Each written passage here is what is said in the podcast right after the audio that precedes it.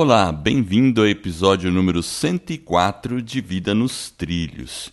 E hoje vamos conversar com Marcelo Alves. Ele que começou a vida profissionalmente limpando uma fábrica e hoje é professor universitário, faz mentoria e coach de alunos, pessoas e profissionais que querem evoluir em suas vidas e atingir o próximo nível em suas carreiras.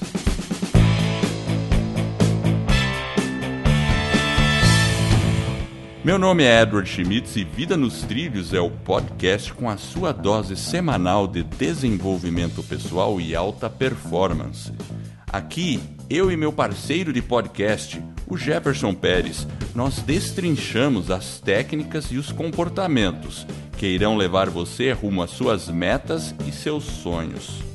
Lembre-se, você é a média das cinco pessoas com as quais mais convive.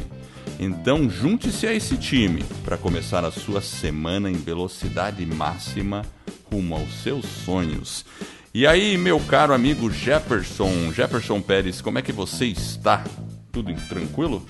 Olá, Edward, tudo em ordem, tudo tranquilo, preparado para mais um episódio e hoje nós temos uma visita, correto? Exatamente, temos uma visita na casa. E quem que é? Apresente-a para nós. Já fiz uma pequena introdução.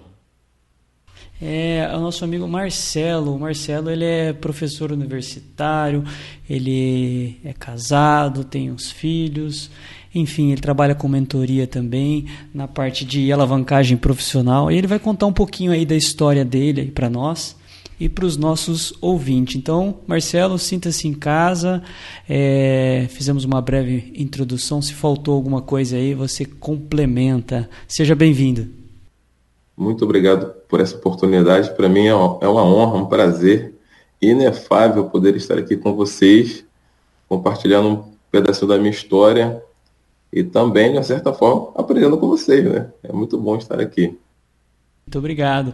Seja bem-vindo aí. O Marcelo, e no início assim a gente procura é, perguntar para o nosso ouvinte, pediu assim para falar um pouco sobre a família, sobre o pai, sobre a mãe, como que eles influenciaram o Marcelo, quem influenciou mais, como que foi um pouquinho aí da sua dessa sua infância. É, a minha infância, eu posso dizer que foi uma bela infância, apesar de ser filho único, né? tem esse problema aí da questão da solidão e tal. Mas eu cresci com, com os meus primos, né? o terreno lá era grande, nós tínhamos algumas casas. Eu cresci com meus primos. É, uma pessoa que me inspirou muito foi o meu pai, me inspirou muito. Ele sempre acreditou em mim, sempre apostou em mim. E vim de uma família muito simples, né? Muito simples mesmo. Meu pai era mecânico, estudou até a oitava série. Minha mãe era costureira, estudou até a quarta série. Na minha família não tinha ninguém com diploma de nível superior. E eu tinha um desejo na vida. Eu queria muito um dia poder trabalhar numa grande empresa, ser reconhecido pelo meu trabalho e ter uma grana no bolso e ganhar bem. Era o meu, é, era o meu sonho, é né? Teu, teu faz-me rir, né? Meu pai falava isso. Faz-me rir, é o dinheiro. Então eu queria, queria muito trabalhar na grande empresa, ser reconhecido e ganhar bem. E eu fui em busca disso. Na minha família não tinha ninguém. Eu fui em busca. Passei por algumas dificuldades. É, meu pai era o meu herói, mas meu pai tinha uma dificuldade muito grande. É, era como se fosse o Superman mas o Superman, ele tinha lá também a Kryptonita, né? O Superman não podia ver a Kryptonita que enfraquecia. E a Kryptonita do meu pai era o álcool. Era o álcool. E depois que ele se aposentou, isso virou um pesadelo muito grande, porque ele se entregou completamente ao alcoolismo e nós tínhamos esse problema na família, né? meu bisavô também era alcoólatra, meu avô era alcoólatra, meu pai, alcoólatra. Eu vendo tudo isso também, estava começando aí por esse caminho, até que eu decidi é, pivotar. Falei, não, tem que mudar de direção, eu não posso não, porque eu tenho que quebrar isso, eu sei o que eu quero para minha vida. E foi aí que eu comecei a decidir estudar. Ajudei meu pai na época, né, internações, em centro de recuperação. E eu, por uma questão de honra, uma questão pessoal, falei, não, eu vou vencer, tem que dar certo. E foi aí que eu decidi estudar. Eu sabia que não existia outro caminho que não fosse através dos estudos. E aí eu comecei a estudar para alcançar meus objetivos. Mas fora essa parte da criptonita, meu pai era uma pessoa muito boa, me inspirou muito, um, um líder nato, e me inspirou muito a, a conquistar meus objetivos. Eu gostei dessa alusão à criptonita, porque todos nós temos uma criptonita pessoal, não é mesmo? Então a gente tem que ficar de olhos nela. Agora me diz aí, você é, nasceu aonde e essa história começou em que cidade? Para a gente entender esse contexto. Sim. Eu nasci aqui no estado do Rio de Janeiro. Eu moro até hoje na cidade Duque de Caxias, moro aqui em Duque de Caxias. Então tudo começou aqui, continuo morando aqui em Duque de Caxias, um bairro 3 quilômetros mais ou menos de onde eu morava, bem próximo, mas eu continuo morando em Duque de Caxias. É, eu cheguei a visitar aí o Rio de Janeiro, né, duas, duas vezes, né, mas como turista. Você sabe, até vou contar essa história que foi engraçada. Eu estava como turista, né, lá no metrô, e aí eu estava com uma bermuda, uma camiseta, um chinelão sabe aquele chinelão meio de sandália? E eu tava olhando Sim. o mapa do metrô. Aí veio um, um, um, rapaz lá, né? Chegou e perguntou para mim: uh, Do you need some help? Só que ele perguntou em inglês. Aí eu olhei para ele e falei: No, no, no, is everything okay? Thank you. Aí eu respondi em inglês também e ele foi embora. Daí eu fiquei olhando e falei: Por que, que eu respondi em inglês? Mas é que ele me perguntou em inglês, né? E aí eu, aí eu olhei e falei pra minha esposa, eu acho que eu tô parecendo gringo aqui, viu? Eu com essa cara aqui, né? Pensa bem, né? Mas enfim, é só para quebrar o gelo. Foi, foi, mas foi assim, eu, na minha experiência que eu estive no Rio, né, que a gente sempre fica com medo da insegurança ou dos, né, de ser assaltado, né? A primeira coisa que o pessoal pensa, não, vou ser assaltado. Apesar de que eu me criei cresci em São Paulo, né? Não nasci, é, nasci fora, né, do Brasil, uhum. mas cresci em São Paulo e agora moro em Curitiba. Mas Rio de Janeiro tem esse estereótipo, né? E, mas eu nunca tive problemas nas duas vezes que estive lá. Fui sempre muito bem atendido. Assim, a hospitalidade é excepcional, né? Então, como é que é crescer no Rio de Janeiro? Conta um pouco isso aí, né? Esse desafio, você em Duque uhum. de Caxias, e aí, quais foram as primeiras dificuldades na vida? Fora essa criptonita aí, né? Primeiro trabalho, como é que foi? Pois é, é, não foi fácil, né? Não foi fácil. Porque a cidade onde eu nasci e morei, moro, há 10 anos atrás, nós tínhamos dificuldade é, de acesso à informação. Eu moro, costumo dizer que eu moro no interior do Rio de Janeiro. Eu moro próximo onde o vento faz a curva, né? perto aqui de Xerém. Você chega em Xerém, você não tem mais para onde ir. É floresta, montanha, não tem para onde ir, mas é o vento faz a curva. Eu moro num, num bairro próximo, chamado Santa Cruz da Serra. E nós tínhamos muita dificuldade com relação ao acesso à informação. Então, por exemplo, quando nós tínhamos é, tínhamos ciência de algum processo seletivo, de alguma coisa, quando essa informação chegava, na, na maioria das vezes, o processo já, estava, já tinha sido encerrado. E era muito difícil. Na época eu tentava fazer o Senai, cursar o Senai, eu queria fazer, eu queria ser torneiro mecânico. Mas quando eu ficava sabendo, aí não tinha mais vagas. Então era não era fácil não.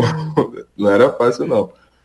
Mas eu insisti. E aí, meu primeiro trabalho, como minha família, é, meus tios, né, todos, praticamente todos tinham sido militares, meu pai também, meu pai foi militar é, no Exército, ele também trabalhou um tempo na Polícia acho que foi no Espírito Santo, se não estou enganado, mas foi menos de um ano. Eu também queria ser militar. Só que eu, eu, eu, eu pensava o seguinte, mas quando chegar ao exército, chegar no exército, eu não quero, eu preciso saber alguma coisa, eu preciso ter uma profissão, preciso saber fazer alguma coisa. E na época, foi o boom da informática, eu resolvi fazer o curso técnico em informática. Para quando chegasse no quartel, eu já teria já essa, essa, formação técnica. E aí, só que não foi fácil, porque quando eu comecei a estudar, foi justamente a época, o meu pai se entregou a, ao alcoolismo, e um belo dia, ele chegou e falou assim para mim, Marcelo, eu vou ali na China e já volto. Tá bom. Ele foi o famoso sumir na poeira, né? Ele sumiu. Desapareceu. Voltou, desapareceu mesmo. E aí, na época ele pagava, ele estava pagando lá o curso para mim e eu não sabia o que fazer. Né? Fui na escola, era eu estudava no período integral, era manhã e tarde, era o ensino médio e o técnico. Não tinha dinheiro, Fui lá, conversei lá com, com o diretor, chorei. Falei, meu pai sumiu, não tenho dinheiro, tá complicada a situação. Aí falou, pô, Marcelo, pô, você é um bom aluno aqui, nunca deu trabalho pra gente, sei que você mora longe. Fazer o seguinte, termina o curso, quando você terminar, eu sei que você é uma pessoa né? você vai voltar aqui, você me paga, não tem problema não, mas você pode continuar o curso. Falei, nossa, beleza, nem acreditei, né? Só que o curso era no centro de Duque de Caxias. Eu moro lá no interior, né? É, lá em Santa Cruz da Serra. Santa Cruz da Serra, entendeu? Santa Cruz da Serra. E aí, então, bateu a preocupação. Falei, tá, como é que eu vou ao curso? Dinheiro de passagem, ônibus, transporte. E falei, agora? Aí eu fiquei na casa de uma tia, né, porque é próxima ali a, ao centro. E eu caminhava mais ou menos de 30 a 40 minutos todo dia até a escola. Detalhe, eu não almoçava. Eu não almoçava. Eu comia o famoso joelhão, que era um joelho, era um salgado, né? Sei. Grande. Eu não tinha dinheiro para almoçar. Comi o joelhão ali, na hora do intervalo, na hora do almoço, voltava, estudava, consegui concluir o curso deu certo a estratégia, porque quando eu fui para o Exército, eu quando eu fui para o Exército, eu consegui trabalhar na área de informática, que foi a área de suprimentos lá no Exército. A estratégia deu certo. Então, minha primeira experiência foi no Exército Brasileiro. E aí, aí, e, aí e, no, no, Exército, provavelmente você teve um soldo lá tal, e aí já começou a equilibrar um Isso. pouco as contas, né? Eu voltei lá e paguei a escola. Oh, isso é importante, né? e como que surgiu aí essa vontade de empreender, né? Essa questão do empreendedorismo. Como que foi aí que surgiu essa, esse empreender na vida do Marcelo? Bom, o empreendedorismo, ele surgiu da seguinte maneira. Eu, eu sempre, eu tive uma paixão muito grande pela economia local, né? pelo comércio do bairro. Na minha cabeça, o dinheiro tem que circular no bairro. Né? Às vezes eu via pessoa, eu via pessoas saindo do bairro, indo para uma outra cidade para comprar alguma coisa, e às vezes o que ela precisava estava ali. E aí, até na faculdade, é, nos últimos períodos, eu, eu me dedicava a ajudar pessoas, comerciantes, e eu descobri que tinha essa, essa vontade de ensinar, né? essa paixão. E o empreendedorismo surgiu primeiro em foi 2014. Eu abri uma empresa uma com, meu, com um produto que era produto de aplicativos para o bairro, para anunciar no bairro. Comecei ali com essa ideia, né? A gente tem aquela ideia mirabolante, né? Vou ficar rico, todos vão anunciar comigo, né? Só que eu esqueci de perguntar se todo mundo ia querer realmente anunciar comigo. Esqueceu então, de combinar com os comerciantes.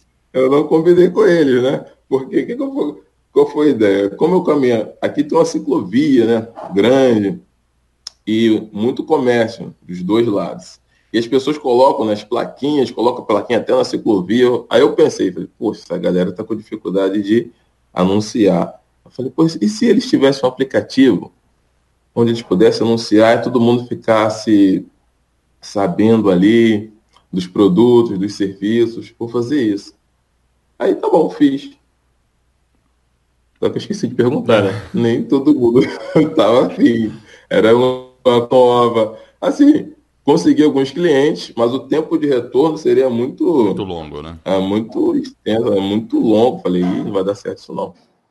Abortei a missão. E nesse período que você estava começando a empreender, foi quando você já foi para a faculdade? Você, porque você fez um curso isso. superior depois, né? Como é que foi essa transição para o curso superior, o desafio para fazer? Como é que foi?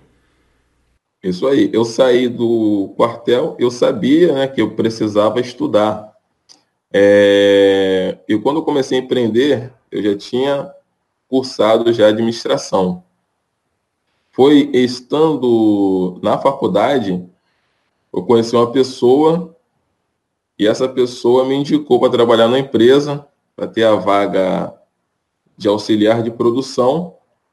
Fiquei muito feliz, fui até a empresa, fiz os testes. E quando eu comecei, auxiliar de, de, de produção, na verdade, era para ser varredor de uma fábrica. E aí, meu instrumento de trabalho, de trabalho eram duas vassouras e minha missão era deixar o ambiente limpo.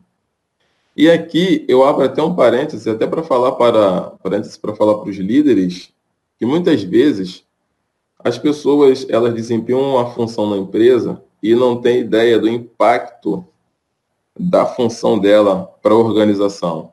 Pode ser qualquer qualquer função. Eu era um varredor. Mas a maneira como meu chefe na época ele me passou, né, a, a, passou a minha atribuição, aquilo ali gerou uma, uma questão de consciência muito forte, porque ele disse, Marcelo, você é um varredor, mas você precisa deixar esse ambiente limpo, eu vou dizer por quê. Porque a poeira, ela interfere na resistência do fio de algodão. Então, quanto mais poeira, mais fraco se torna o tecido e o tecido enfraquecido ele não passa no teste de qualidade. Logo, existe uma grande possibilidade de a gente perder produtividade em função da sujeira. Então, mantenha esse lugar limpo, organizado, porque a qualidade depende disso. Aí ele me conquistou ali, né? Eu, Tô se sentindo Uau, né? importante Uau, mesmo. Né? Sou importante nessa empresa. Sou importante. E aí eu varria com vontade, né? por vontade.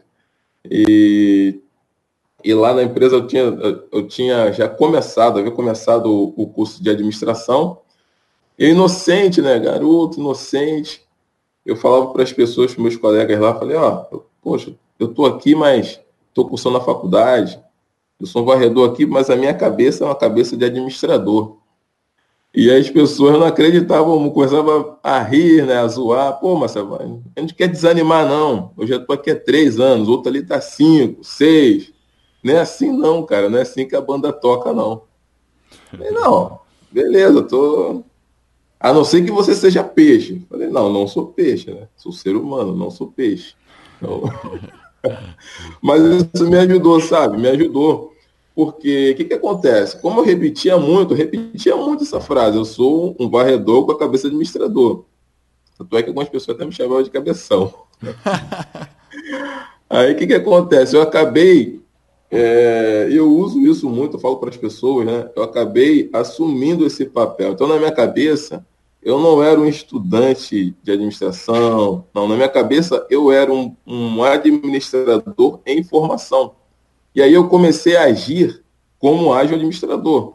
O administrador, o que ele faz? Ele resolve problemas. E o administrar, muitas vezes, se traduz em resolver problemas. Claro. E onde eu vi um problema na empresa, eu tentava resolver, dava é, sugestão. Foi aí que eu ganhei o que eu considero um dos pilares, assim, chave, base de qualquer, todo e qualquer relacionamento, que é a confiança. Eu ganhei a confiança do chefe, e aí surgiu uma oportunidade para fazer um teste para operar uma máquina. Passei no teste. Aí eu fui operador 1, aí surgiu outra vaga, operador 2, operador 3, fui para o laboratório. depois eu fui ser responsável pelo controle de estoque. Então ali eu consegui uma carreira é, usando esses pilares, né? Questão da mentalidade, eu blindei a minha mente em relação ao que as pessoas falavam a, a, a mim, ao meu respeito, acreditei muito, desenvolvi o network e conquistei a confiança. E eu sempre, sempre entregava mais do que as pessoas esperavam. Minha função era tal, sempre fazia aquilo ali mais alguma coisa. Essa é a minha filosofia. É, qual foi o desafio no começo da faculdade, quando você começou assim? Foi, foi difícil conciliar as coisas? Como é que era? Foi, foi difícil sim. Foi difícil porque eu trabalhava, é, estudava. Na época, tá, como é que era? O homem sempre ele, ele gosta da solidão, né? procura alguém. Certo. Encontrei a minha, eu encontrei uma pessoa que se tornou minha amiga, depois minha melhor amiga, e depois se tornou minha namorada, minha noiva, hoje é minha esposa, minha querida Eliane Fernandes, o grande amor da minha vida. Mozão, eu sei que você está ouvindo agora esse podcast aí, ó. um beijo para você. Eu te amo, meu mozão, eu te amo. Então, naquela época, o que, que aconteceu?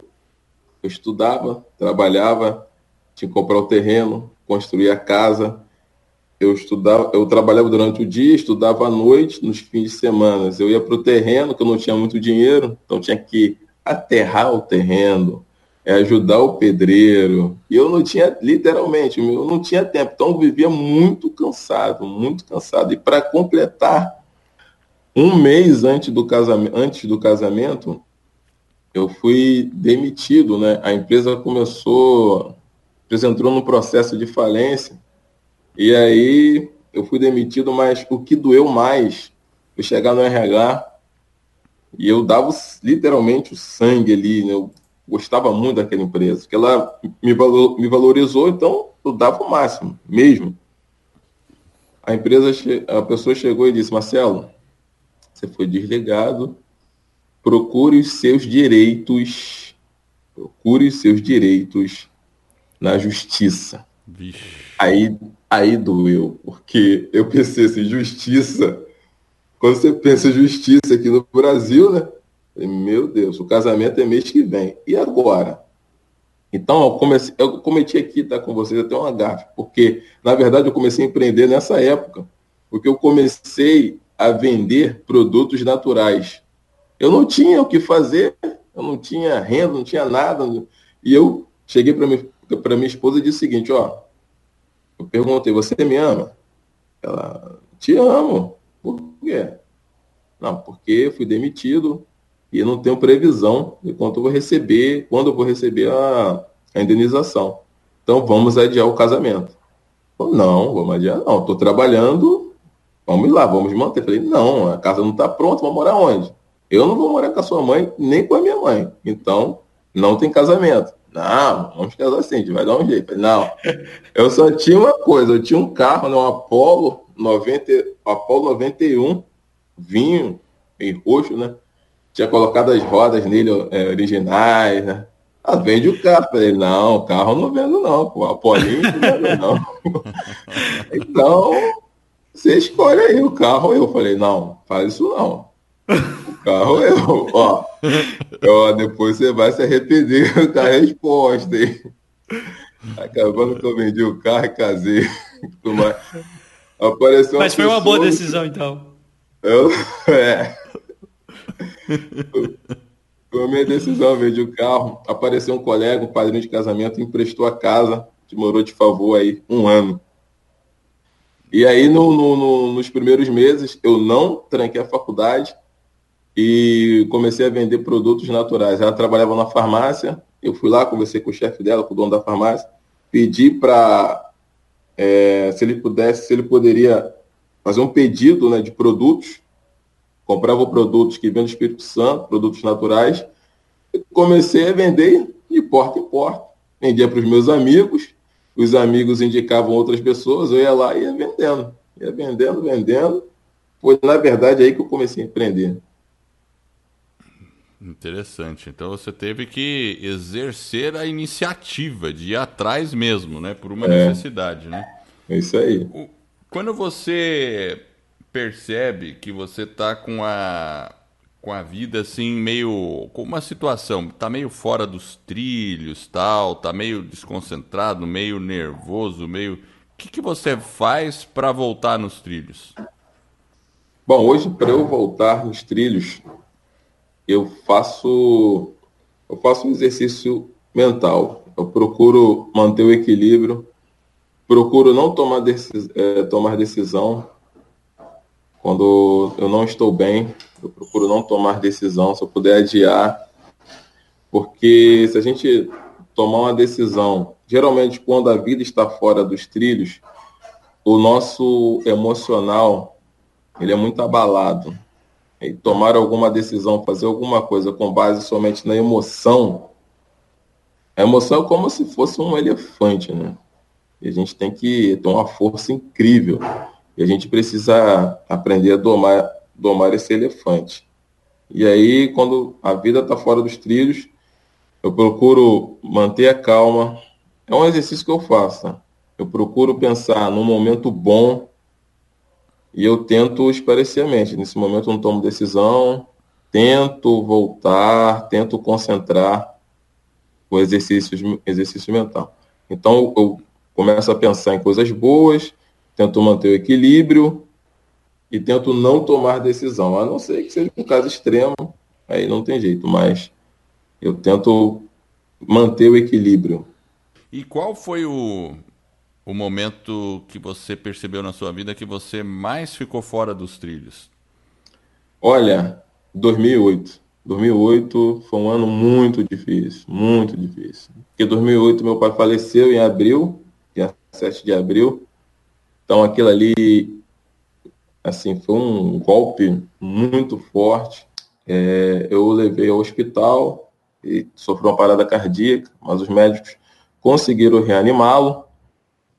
Quando eu saí do hospital, no local onde ele estava, lá do quarto, não podia, ficar acompanhante, mas ele estava bem, consciente, conversando, estava rindo. Eu me lembro que era jogo do Flamengo, Flamengo Botafogo, a gente estava zoando e tal, estava bem. No dia seguinte, eu saí até mais cedo né, do trabalho para visitá-lo, e aí fui surpreendido com a notícia que ele tinha falecido. Aquilo ali acabou comigo, acabou. Mas eu, graças a Deus, consegui manter a cabeça no lugar, porque minha esposa estava gestante e meu filho nasceria em julho. Então, três meses depois, nasceu meu filho nós não sabíamos, não tínhamos a informação, fizemos todos os testes. E quando ele nasceu, ele nasceu, ele é portador de síndrome de Down. Então foi outra pancada também. E aí eu precisei manter a calma, repensar muitas coisas, porque a gente vê acontecendo com outras pessoas, mas quando acontece com você, você fica, eu não acredito, mas por que eu? porque eu. Você vai na estatística aí, pô, mas essa probabilidade é, é muito pequena, por que comigo? E aí eu tive que repensar toda a minha vida. Então, foi aí que eu, eu tive que startar um sonho antigo, que qual era a ideia? Meu pensamento, meu plano de vida. Estudar, conseguir um bom emprego, me formar, trabalhar na empresa onde eu tivesse o trabalho reconhecido, isso já, já estava acontecendo, ser bem remunerado já estava acontecendo, e, e no futuro era o que? Compartilhar o que eu tinha aprendido. Eu queria ser professor no futuro. Eu gosto, eu gosto de, de ajudar pessoas, de ensinar, eu gosto. Compartilhar o que eu aprendi, aprendi uma coisa nova, eu gosto, eu gosto. E aí eu tive que antecipar, eu falei, poxa, eu vou ter que fazer alguma coisa, porque eu entrava na empresa, não tinha horário para sair, minha esposa precisava levar o filho às consultas médicas, e aí a gente mora um pouco distante do centro e tal. me lembro que na época eu não tinha, não tinha carro, tive que comprar um carro, era tudo muito difícil. Eu falei, eu preciso estar em casa, um período. Falei, vou ser professor, vou adiantar esse sonho aí, vou antecipar esse sonho, vou ser professor. Eu comecei, fiz um processo seletivo, é, eu tinha um costume, na verdade eu tenho até hoje, hoje com menos frequência. Eu formei, eu sempre passava na faculdade pelo menos uma vez por mês para falar com o diretor lá e o coordenador do curso. Passava lá, pelo menos uma vez por faço isso até hoje, com menos frequência. Não é uma vez por mês, hoje de dois, três meses eu apareço lá.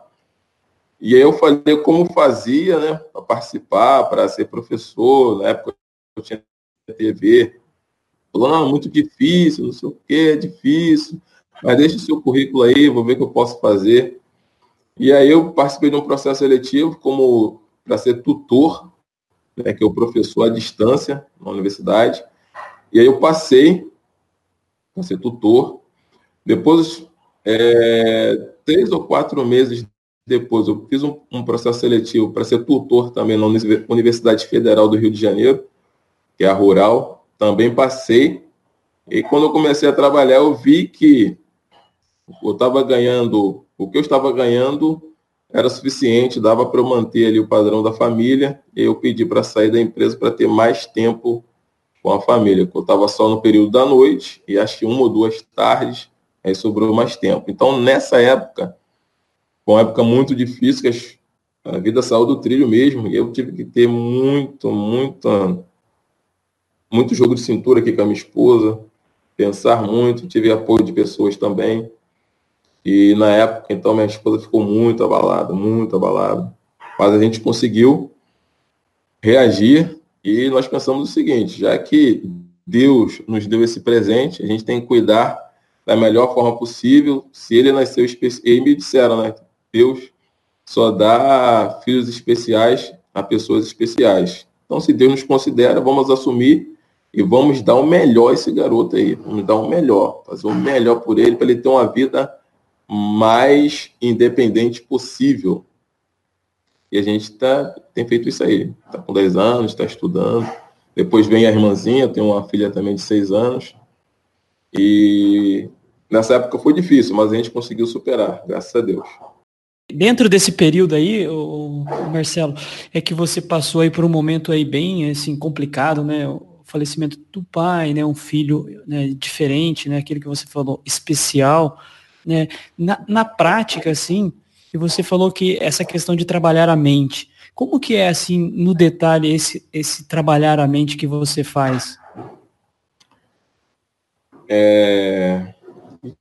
Eu acredito muito no ciclo da ação, né? A minha maneira de enxergar, de ver o mundo, as coisas, mas tudo começa no pensamento, né? É, por exemplo, tudo que foi criado hoje foi criado duas vezes. Primeiro nasce na mente, depois ele se materializa, né? Esse podcast de vocês, primeiro vocês é, tiveram a ideia, né? Nasceu na mente de vocês hoje, é uma realidade e vai crescer cada vez mais, tenho certeza disso. Então, esse trabalhar a mente é colocar primeiro aqui dentro, né? colocar aqui dentro. Por exemplo, o nascimento do meu filho mudou minha vida, porque eu saí da empresa, tive que sair né, do mundo corporativo ali, fui ser professor, mudou completamente. Quando eu digo esse trabalhar a mente, é acreditar que aquilo que você vai fazer vai dar certo. E se não der, quais são os planos A, B e C? O que, que você pode fazer? É igual vocês têm aí o plano A, B, C. Eu tive que pensar no plano A, B, C. Se não der certo, faço isso, isso, isso. Então, coloquei na minha cabeça, não, vai dar certo. Eu, um dos elementos que eu usei foi o network, né? contatos de pessoas. Eu gosto disso, gosto de conhecer pessoas, amo fazer amizades, conhecer pessoas. E essa questão da, da mentalidade, de você acreditar de fato, de verdade, aquilo que você está pensando, aquilo que você está concebendo ali, aquela ideia, ela pode virar realidade sim. E aí foi quando eu comecei a colocar isso na minha cabeça. Eu falei, não, você professor, vai dar certo, eu vou ter tempo. E lendo também, né, comecei a ler, comecei a entender um pouco mais é, comportamento, comecei a estudar um pouquinho de neurociência também. E foi a partir daí que a mudança começou. Acho que se a gente, se a gente, precisa, se a gente tiver a ideia de, de, de mudar, que tudo começa com o seu mindset, sua mentalidade. Você muda o seu pensamento, você muda o seu sentimento, você muda as suas atitudes e, consequentemente, você muda os seus resultados também. Uhum. E, e, o que, que você faz hoje no seu dia a dia, por exemplo, para realmente manter a sua vida nos trilhos? Assim, quais são as atitudes, as ações que você falou aí, um ciclo de ação? Quais são as ações que o Marcelo mantém para ter uma vida aí mais nos trilhos hoje? Então, Jefferson, hoje eu tenho eu tenho um, uma rotina diária. Então, hoje o que, que acontece? Quando eu acordo, eu procuro meditar, eu tiro pelo menos uns 20 minutos de meditação. Eu procuro ter um, uma rotina diária, eu, eu anoto tudo que eu preciso fazer naquele dia, que é mais importante. Eu faço exercício físico de manhã. Eu leio um livro de manhã. Eu eu começo a verbalizar algumas frases relacionadas àquilo que eu, que eu estou querendo alcançar, aquilo que estou precisando. Então, eu falo mesmo, eu abro, verbalizo, e com isso eu começo o dia bem. Eu começo o dia com a vida nos trilhos. Eu começo o dia centrado. Eu começo o dia mais energizado, já com feito exercícios, é, com esse tempo para meditação, reflexão, eu começo a analisar o que, que deu certo ontem, o que, que deu errado, por que, que deu errado, eu faço ali um diagnóstico e isso tem me ajudado muito, me ajudado muito. Então, o meu dia parece, tornou, parece não, né? o dia se tornou mais produtivo depois que eu incorporei essa, essa rotina diária. É muito bom, você acorda 5 da manhã, aquela paz, silêncio total, você tira um, um tempo para meditar. O que, que é meditar? É ditar para você mesmo, aquele tempo de reflexão. Então é muito bom, isso tem me ajudado muito colocar a vida nos trilhos. E, e é dentro, de, dentro da meditação aí, como que é o exercício na prática que você faz? É um silêncio ou você faz algum mantra? Como que é a, a meditação em si? Minha meditação, eu divido 10 minutos eu fico em total silêncio, pura reflexão, e mais 10 minutos eu falo com o Criador do universo, que para mim é Deus. Eu converso com Deus, eu faço uma oração. 10 minutos de agradecimento por estar vivo, pelas pessoas. O exercício da gratidão é muito bom também. Pelo menos uma vez na semana, é, eu entro em contato com alguém para agradecer por coisa todo dia.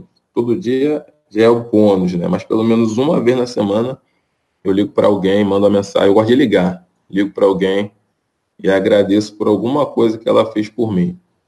E essa meditação, voltando à pergunta, 10 minutos de silêncio total, 10 minutos de oração.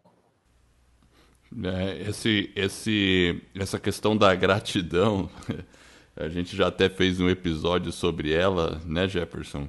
Qual Sim. que foi? O número 7, né? Acho que é isso aí. Tô 13. cabeça. É. 13? Não, eu não tá lembro tá agora. que eu.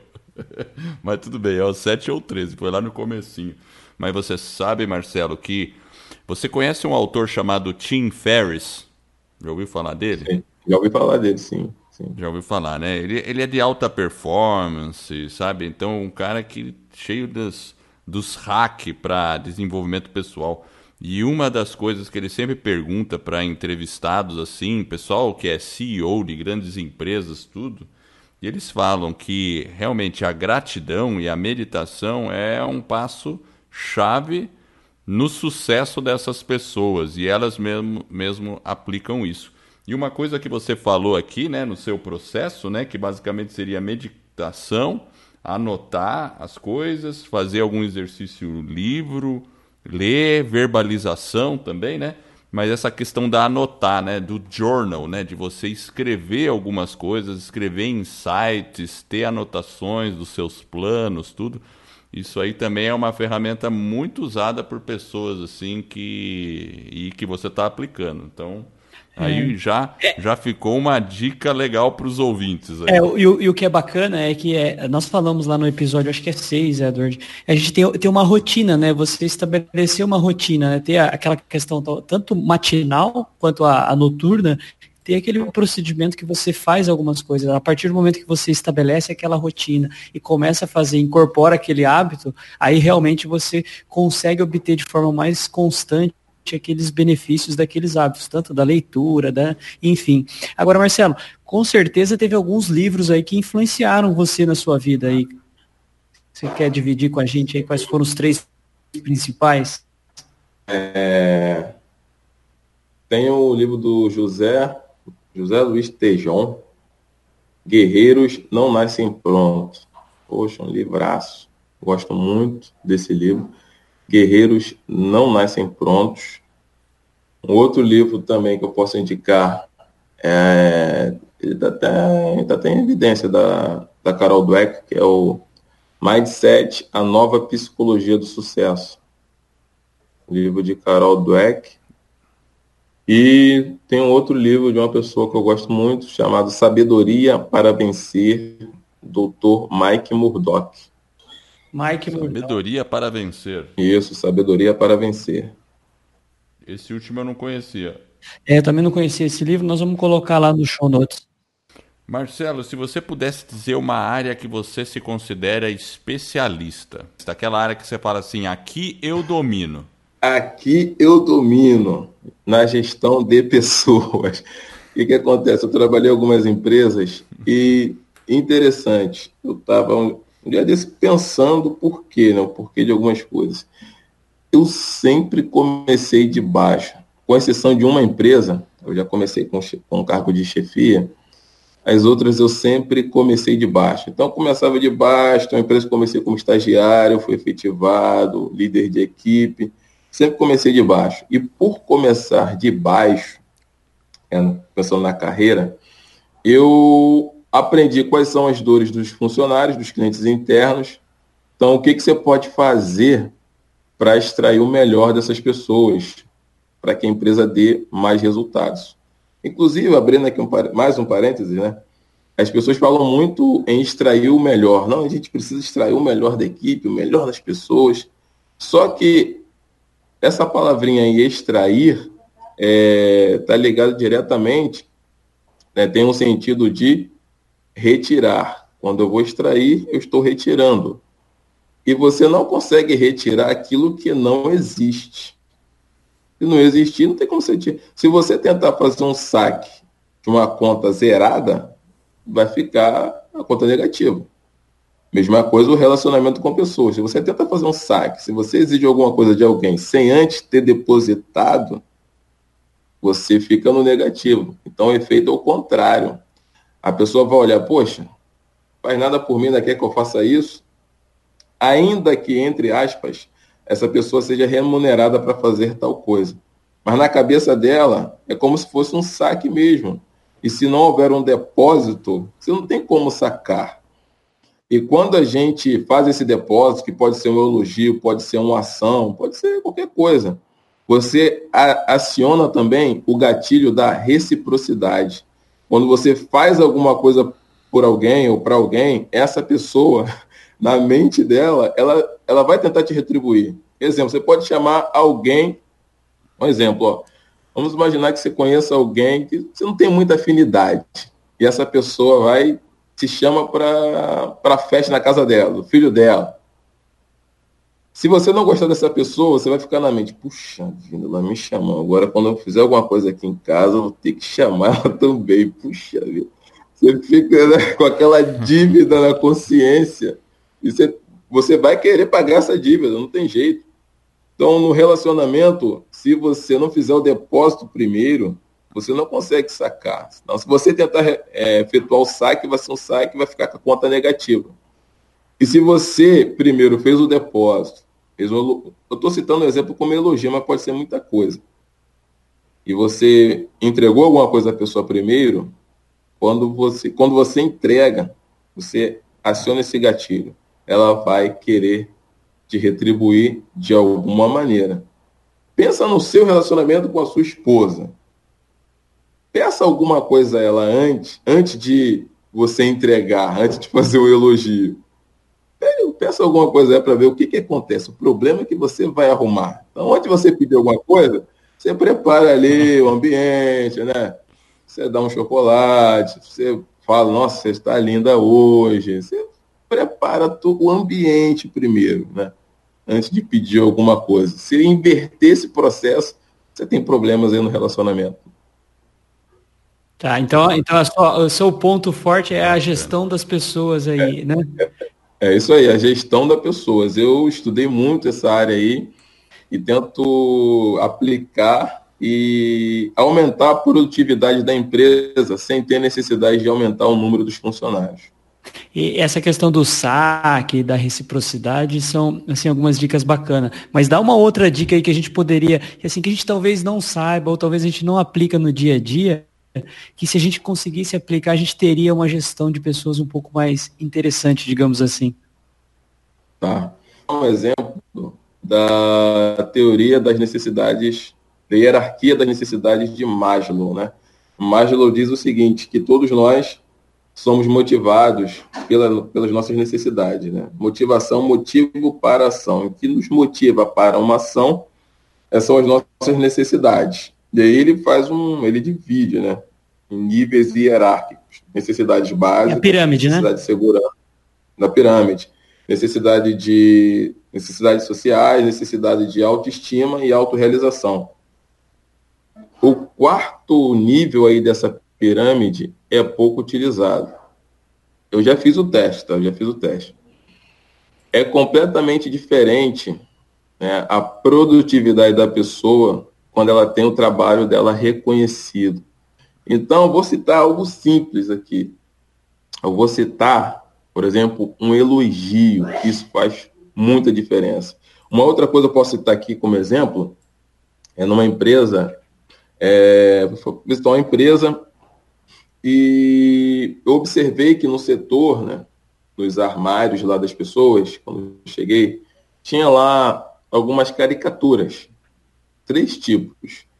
Algumas, alguns armários tinham lá uma caricatura, um rostinho lá de cor verde, pessoa sorrindo, uma de cor amarela, assim, meio indiferente, e outra, cara de zangado, assim, vermelhinho. Eu cheguei e perguntei, falei, mas isso aqui é para quê? Não, isso aqui é o seguinte, quando a pessoa chega aqui na empresa, ela precisa, precisa identificar o estado emocional dela. Se ela estiver bem, tranquila, zen, ela bota lá o verdinho, tá tudo bem, tá na paz. Pode brincar, zoar. Se tiver acontecido alguma coisa, está mais ou menos, coloca lá o amarelinho. E se não estiver bem, coloca o, ver, o vermelhinho, porque sabe que não está bem. Não brinca, não tenta fazer nada, que vai, vai ter problema. E eu falei, poxa, beleza, mas. Mas e aí? Mas e aí? Mas e depois disso? Ah, tá. Depois disso a gente faz o seguinte: o líder da, do setor se aproxima desta pessoa e oferece ajuda. Ou seja, você chega no setor, tá lá o vermelhinho, o líder vai lá, olha, opa, fulano não está bem. Vou procurar essa pessoa aqui e vou tentar ajudá-la. E aí, o, qual foi o efeito disso? Um aumento de produtividade de 30%, sem contratar um funcionário. Porque o funcionário, somente uma empresa grande, o funcionário, ele, ele tira aquela ideia da mente dele que ele é só um número, só uma matrícula. Quando o líder se aproxima, qual é a ideia, qual a percepção? Caramba, eles se preocupam comigo de verdade. E isso então aumentou em até 30% a produtividade da empresa. Então, existem coisas que são pequenas aí, mas que surtem um efeito muito grande. A gente tem que, a, gente, nós, né, nós nos esquecemos que às vezes uma grande porta, né, a porta de um castelo, para que ela possa se abrir, ela precisa de pequenas dobradiças. Pequenas dobradiças abrem grandes portas. Coisas pequenas. Resultados extraordinários. É. Ô Marcelo, você trabalha né, na, na, na, universidade, trabalha, dá aula como professor, mas a gente sabe que também você trabalha com mentoria. E conta pra gente como que é um pouco desse trabalho, como que ele funciona. Então, é, hoje eu trabalho na, na pós-graduação, pela Universidade Estadual aqui no Rio de Janeiro, e também trabalho com mentoria. E essa mentoria é, foi o segundo momento né, que eu decidi empreender, que foi reunir a minha experiência, o que eu aprendi, como eu contei aqui para vocês, eu sempre comecei de baixo, então eu desenvolvi um método para chegar lá em cima. Então, a ideia foi fazer o quê? Pegar esse método e compartilhar com mais pessoas. Então, na mentoria, eu falo de estratégias de crescimento, de alavancagem profissional. E quando eu comecei a divulgar, a minha primeira cliente foi uma colombiana que mora nos Estados Unidos. Estava à procura de uma maneira para crescer na empresa e como ela poderia aplicar o conhecimento dela ela na área de comunicação, o que ela poderia fazer. E aí nós fechamos lá uma mentoria e eu passei para ela algumas estratégias. Então, na mentoria, ela, ela não é aplicada somente para universitários, mas também pessoas que querem crescer profissionalmente. Então, eu passo as estratégias de crescimento e alavancagem profissional. E são várias sessões que você faz? Como é que funciona? É um, é um pacote que a pessoa pode entrar em contato com você? Isso aí, é um pacote de seis encontros. Pacote de seis encontros. Então, eu comecei atendendo individualmente, Aí, ano passado, eu montei a primeira turma em grupo, né? Uma mentoria em grupo. Mas turma pequena, só fazendo teste mesmo, ver se ia funcionar o que eu estava pensando. E deu certo, espero ampliar isso aí, essa ideia. Entendi. E, e, o legal desse tipo de processo é que você pode. É, uma, tem uma palavra em inglês, né? Que é, ela não tem uma tradução muito direta em português, é accountability, que é manter-se responsável por alguma coisa.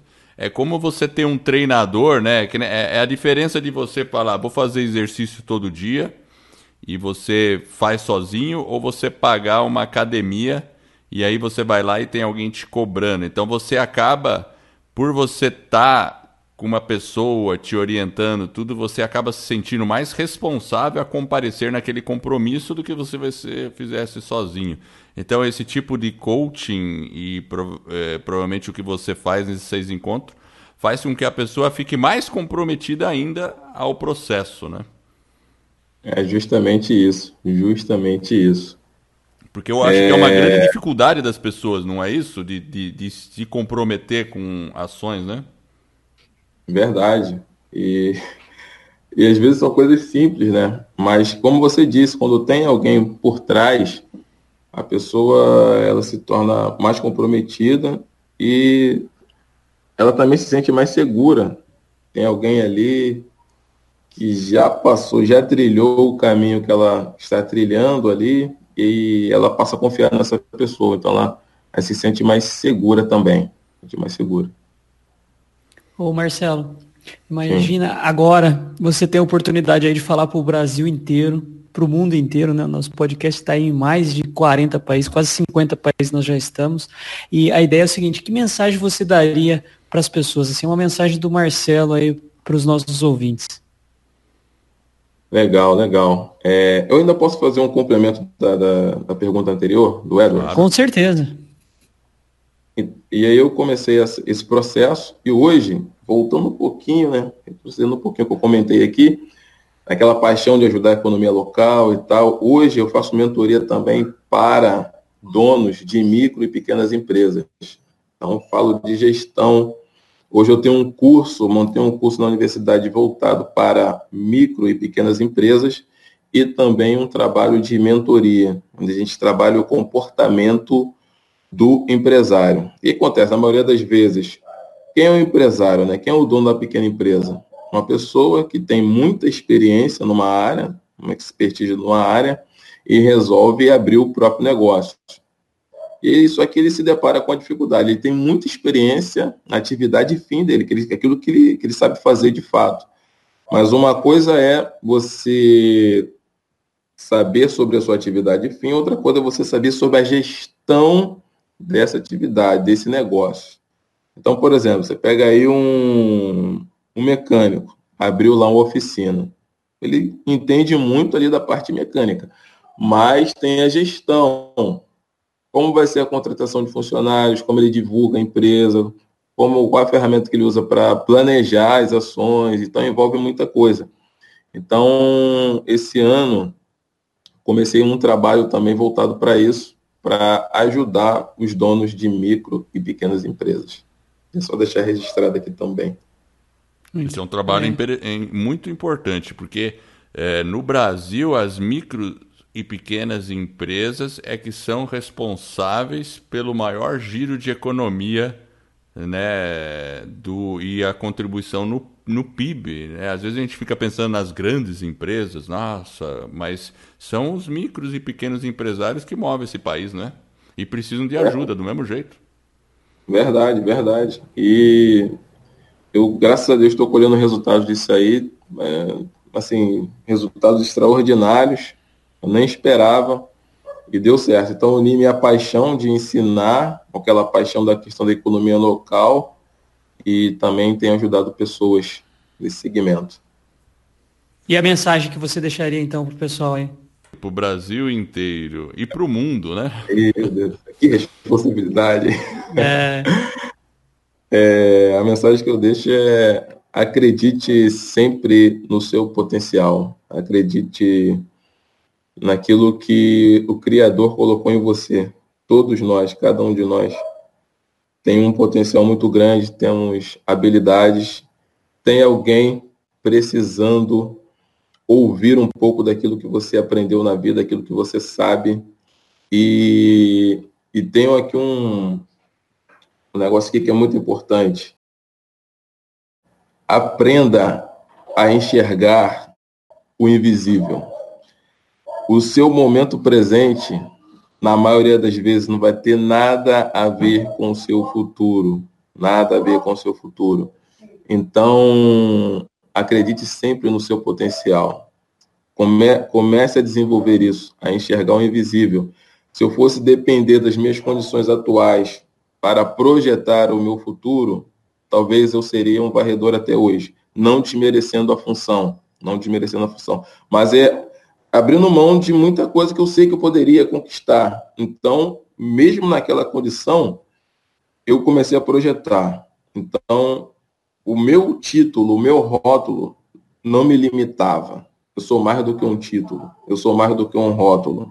Então eu acreditava no potencial. Acredite em você, acredite em você. Eu tenho certeza que você vai chegar longe e vai ajudar muitas pessoas. Ajude pessoas. Como que as pessoas podem entrar em contato com você, Marcelo? Bom, as pessoas podem entrar em contato comigo através do meu e-mail. Pode entrar em contato com o meu e-mail, é marcelo.s.alves.hotmail.com. Você pode me acompanhar também nas redes sociais, no Facebook. A página lá é Marcelo Alves Oficial 17. 17, que é a data do meu aniversário. Já tinha um Marcelo Alves Oficial já. Falei, ah, o 17, então, data de aniversário. Você pode me acompanhar também no Instagram também, é arroba é, Marcelo Alves Oficial 17, no LinkedIn também. Você pode me acompanhar no LinkedIn. Inclusive, no LinkedIn, eu sou também conselheiro voluntário no LinkedIn. No LinkedIn eu recebo toda semana pelo menos três pedidos de aconselhamento. Toda semana. E eu faço isso com o maior prazer. Como é que funciona isso? É, eu recebi uma mensagem do LinkedIn. Eu, eu tinha um. Eu sempre fiz postagens né, no LinkedIn. E teve uma postagem que gerou mais de 23 mil visualizações, não sei quantos compartilhamentos. Assim, teve uma repercussão muito grande. Depois dessa postagem, eu recebi um, uma notificação dizendo que o LinkedIn me reconhecia como mentor especialista na minha área. Se eu gostaria de compartilhar isso com pessoas. Eu disse que sim, deu ok. E depois disso, eu passei a receber regularmente três pedidos, no mínimo, três pedidos de aconselhamento por semana. Então, toda semana eu aconselho pessoas, assim, de maneira voluntária, que eu não sou remunerado para isso, não ganho monetariamente, né? Aí o capital é outra, a recompensa é outra. Eu ajudo pessoas, as pessoas compartilham e eu vou me tornando mais conhecido. Então eu tenho esse trabalho também no LinkedIn. Que legal. E, e, esse, e esse aconselhamento que você faz é online, via e-mail, ou chega a fazer algum contato com a pessoa? Não, é online mesmo. Pela, plata, pela plataforma eu recebo, recebo a mensagem, é, entro em contato com a pessoa pela plataforma mesmo, LinkedIn, e passo lá o aconselhamento. Ah, e entendi. eu faço pelo LinkedIn que bacana. mesmo. É muito bacana, excelente, legal. Então assim, a gente vai colocar todos esses esses seus contatos no nosso site também. A gente coloca lá no show notes, então o pessoal que está aí, você que está nos ouvindo, quiser fazer contato com o Marcelo, vai estar, tá, entra no site lá, no show notes, vai estar tá todas as anotações ali. E Marcelo, muito obrigado pela sua presença aqui no Vida nos Trilhos. É, eu e o Jefferson agradecemos muito. Eu, eu já eu fiquei bem contente com a sua com a sua história aí, é uma batalha muito bacana e fico feliz pelo sucesso que você está tendo. Eu acho que é totalmente merecido. Obrigado, Eduardo. É, eu esqueci aqui, tem o WhatsApp também, né? Eu esqueci o WhatsApp. Ah, importante. É, Esse é importante. D, é, só fala aqui do Brasil, DDD 21, DDD 21, número 98853 9550. Repetindo, DDD 21 98853 9550. Então, Marcelo, muito obrigado. Foi, foi bem bacana mesmo. Acho que as pessoas vão, é, vão se inspirar com a sua história também. E eu quero agradecer você que está nos ouvindo.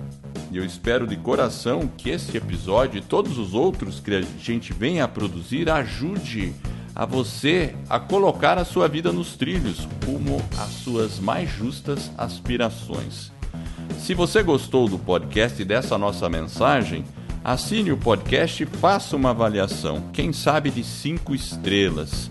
Eu, o Jefferson e o Marcelo ficaremos muito honrados. E esse suporte vai permitir que você ganhe, que nós, né, o podcast ganhe reconhecimento e você ajude outras pessoas a colocar a sua vida nos trilhos.